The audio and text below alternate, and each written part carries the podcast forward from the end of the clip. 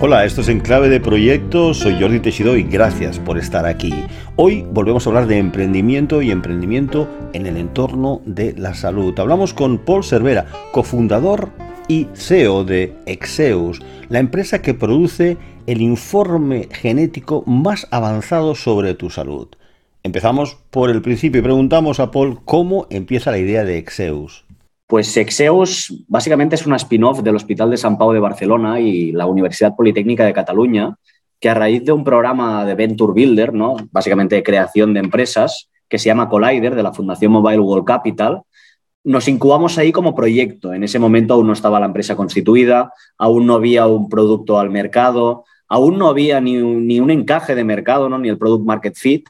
Y a raíz de estar investigando y basándonos en la investigación de nuestros investigadores principales, como es el doctor José Manuel Soria, que es ah, genetista y director de genética y enfermedades complejas del Instituto de Recerca del Hospital San Pau, juntamente con el doctor Parera, que es también ah, muy influente y key opinion leader en inteligencia artificial, es catedrático de la UPC, pues ah, se generó toda una serie de conocimiento, en este caso la expresión de los genes, de cómo los genes interactúan con el ambiente, y en ese momento también formaba parte del equipo la doctora Emma Roca, que a su vez era ultrafondista de élite, ah, era campeona del mundo de, de ultratrail, de esquí de fondo. Lamentablemente nos dejó el año pasado a raíz de, de un cáncer, pero el legado que dejó fue espectacular porque fue toda una serie de estudios que analizaban cómo los genes interactuaban sobre todo con el ambiente en una práctica deportiva.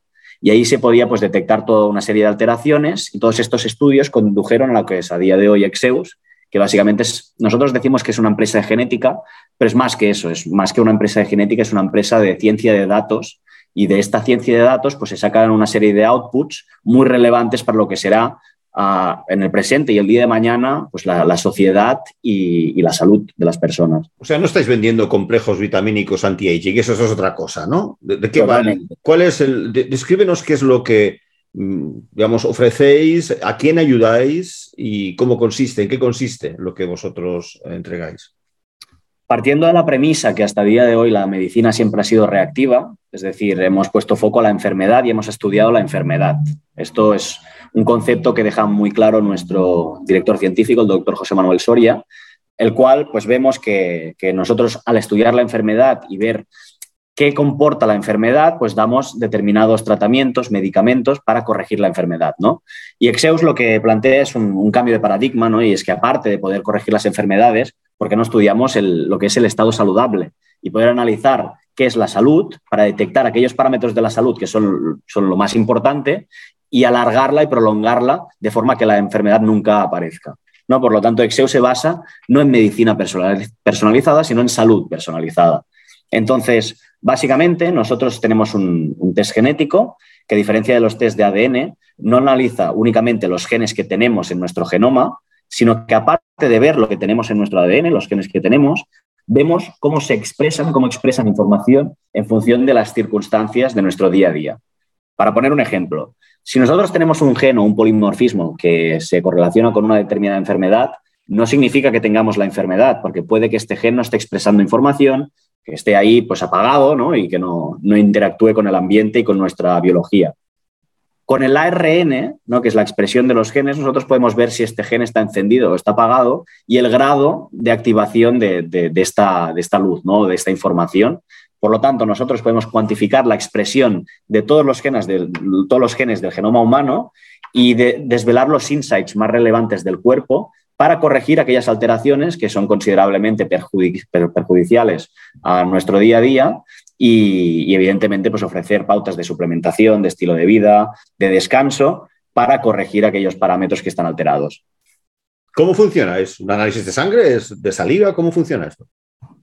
Esto básicamente es una pequeña extracción de sangre, son 2,5 mililitros de sangre, que se puede realizar en uno de los centros especializados que tenemos. Ahora actualmente tenemos más de 20 convenios con, centros por toda España. Estamos creciendo porque al principio la, operativa y la sede estaba en Barcelona, hacíamos las extracciones en Barcelona. Ahora prácticamente en todas las capitales de provincia ya se puede realizar la extracción de sangre.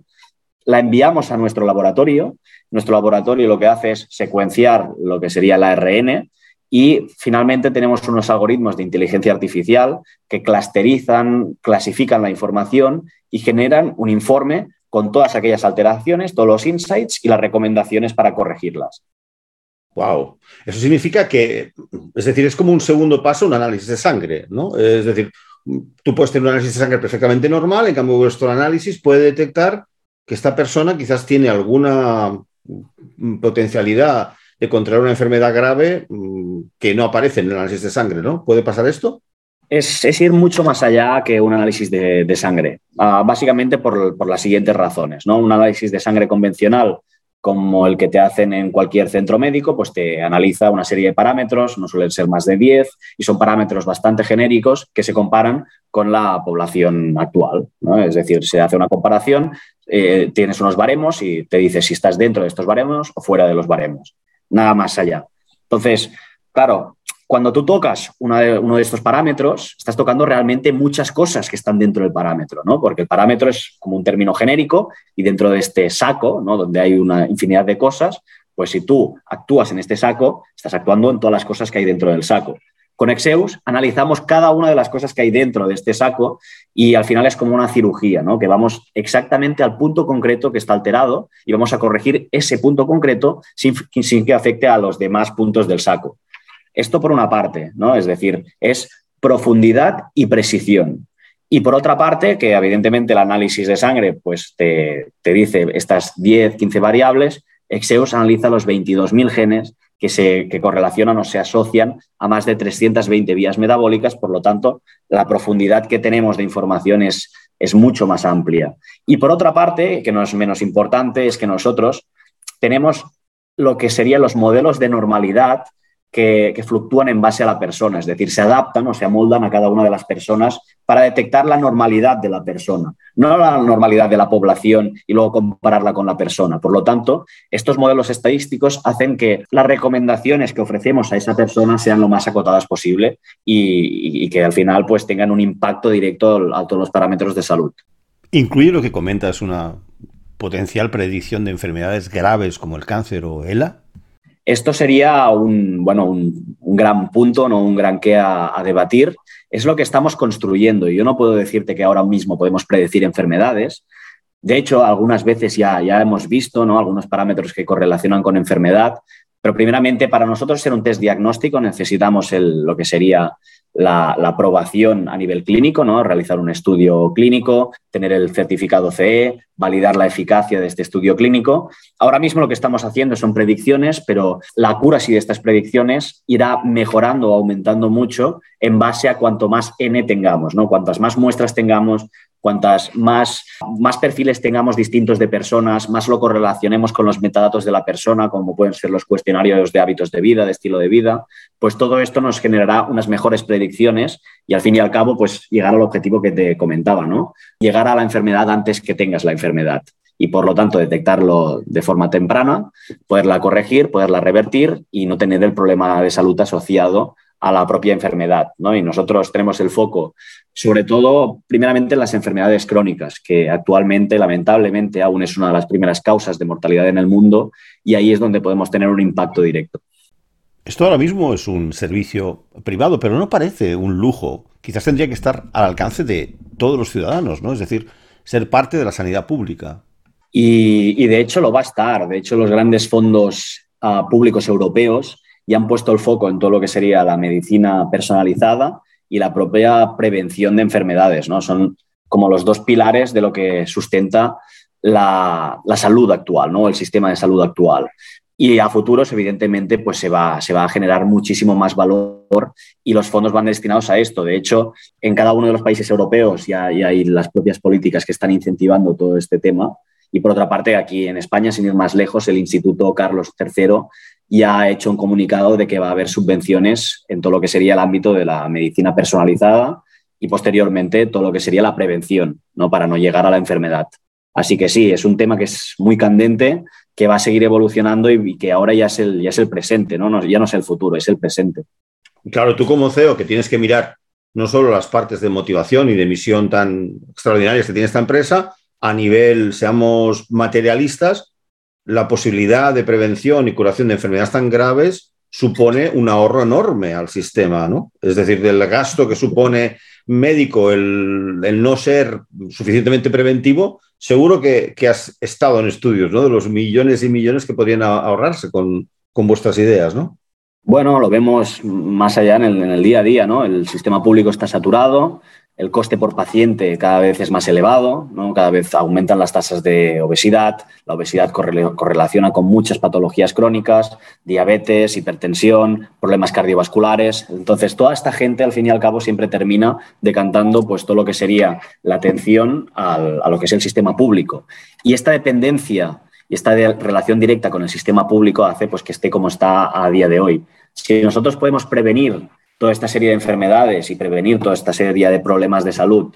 Y por lo tanto podemos hacer que el sistema público se regule y sea más ágil, ¿no? Entonces, pues, todos estos costes que estamos ahorrando y todo esto que podemos, podemos invertir en otras áreas que también son importantes, ¿no? Sea a nivel de enfermedades raras, como otras patologías o problemas que pueden venir asociados a otras causas y no a causas que serían básicamente determinadas por el estilo de vida cada vez hay más empresas, empresas, instituciones que están más focalizadas cada vez más en todo lo que serían las ómicas, ¿no? El futuro de las ómicas. Las ómicas son todas aquellas ciencias que analizan externalidades y cosas más allá de lo que es un propio, un propio análisis de sangre o la propia medicina convencional, ¿no? sino que es el ámbito de la transcriptómica, en nuestro caso en el ARN, la proteómica, la, cómo interactúan las proteínas, cómo se crean las proteínas, la metabolómica para analizar los metabolitos y todas estas ciencias que están surgiendo a día de hoy ¿no? y que nos permiten garantizar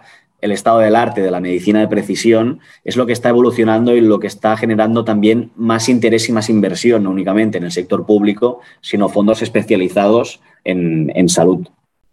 Paul, ya nos has hablado de un poco de tu equipo a alto nivel, pero obviamente una empresa de este estilo debe ser en, tu, en su organización casi tan innovadora como la propia idea, ¿no?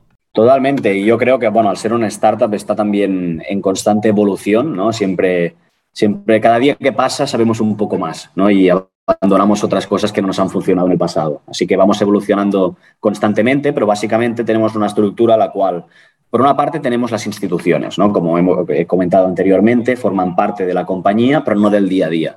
En el día a día tenemos el equipo fundador, ¿no? organizado pues, por lo que comentaba el doctor José Manuel Soria, el doctor Alexandra Parera, la doctora Teresa Tarragó yo lamentablemente no soy doctor, pero bueno, también puedo aportar otras, otras cosas buenas en el, equipo fundador. Entonces, juntamente con, todos ellos nos organizamos, creamos lo que sería la estrategia, ¿no? Más allá de la táctica, vamos sobre todo al entorno estratégico y a la, a la operativa de cómo, vamos, cómo visualizamos Exeus de cara a futuros a dos, tres, diez años vista y a raíz de ahí estructuramos todo lo que sería pues el equipo. ¿no? Entonces tenemos un departamento de bioinformática que actualmente ya tenemos a cuatro personas a punto de incorporar una quinta persona en el, en el equipo.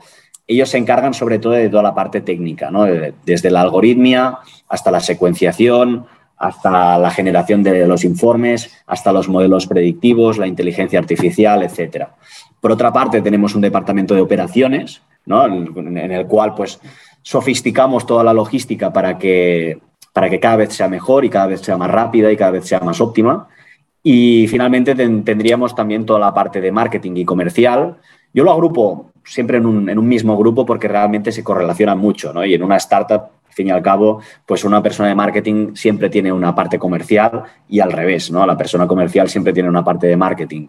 Entonces, vamos haciendo todo lo que sería esta, esta estructura de forma ágil, por lo tanto, de hacer una startup lo que nos permite es que estamos en constante evolución, hablamos los unos con los otros, nos coordinamos, ah, podemos evolucionar rápido por aquí, si vemos que no encaja, lo, tiramos por otra parte. Entonces, la versatilidad que nos ofrece y la modularidad que nos ofrece el, el entorno startup ahora mismo es óptimo para, sobre todo, encontrar este market fit, a crecer rápido y evolucionar rápido.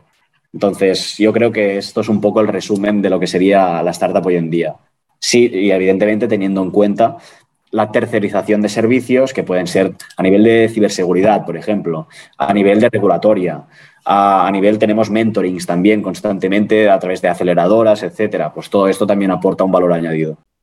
Ya casi concluyendo, ¿cuál es el siguiente paso en vuestra agenda? Ahora mismo, sobre todo, encontrar el mejor modelo de comercialización y escalabilidad. Eh, nosotros empezamos primeramente haciendo estudios pilotos. Estos estudios pilotos los hemos ido ah, mejorando y adaptando para crear un producto. La productización de estos estudios pilotos pues, ha ido evolucionando también y cada vez tenemos un producto más sofisticado y este producto al final pues, lo que hemos hecho es encontrar el market fit, encontrar la validación de que al público objetivo le encaja y finalmente pues ahora crear esta, esta red comercial que nos permita ir, ir, escalando poco a poco. Entonces, esto es un tema que tenemos ahora muy presente y estamos aprendiendo a vender y aprendiendo a aportar valor, que son dos cosas que van de la mano y mejorando en el día a día. Y por otra parte, hay todo, todo lo que sería la validación técnica y la validación clínica. ¿no? Por una parte, la validación, la validación técnica estaría más enfocado a mejorar los modelos predictivos y los algoritmos y la validación clínica iría más enfocada a crear una estrategia regulatoria que nos permita tener un producto diagnóstico por una determinada patología o una determinada vertical de salud. Paul, pues muchísimas gracias por haber compartido, yo creo que el éxito y la idea admirable de, tu empresa Exeus aquí con nuestros oyentes en clave de proyectos. Muchísimas gracias. Gracias a ti. Un placer, Jordi. Pues me he quedado impresionado no solo con la idea y los beneficios que conlleva este análisis de salud revolucionario y a todas luces imparable, sino también por la enorme madurez de este joven emprendedor y la seriedad de su proyecto y de cómo lo presenta. Espero que vosotros también. Soy Jordi Teixidó, muchas gracias por escuchar en clave de proyectos y hasta pronto.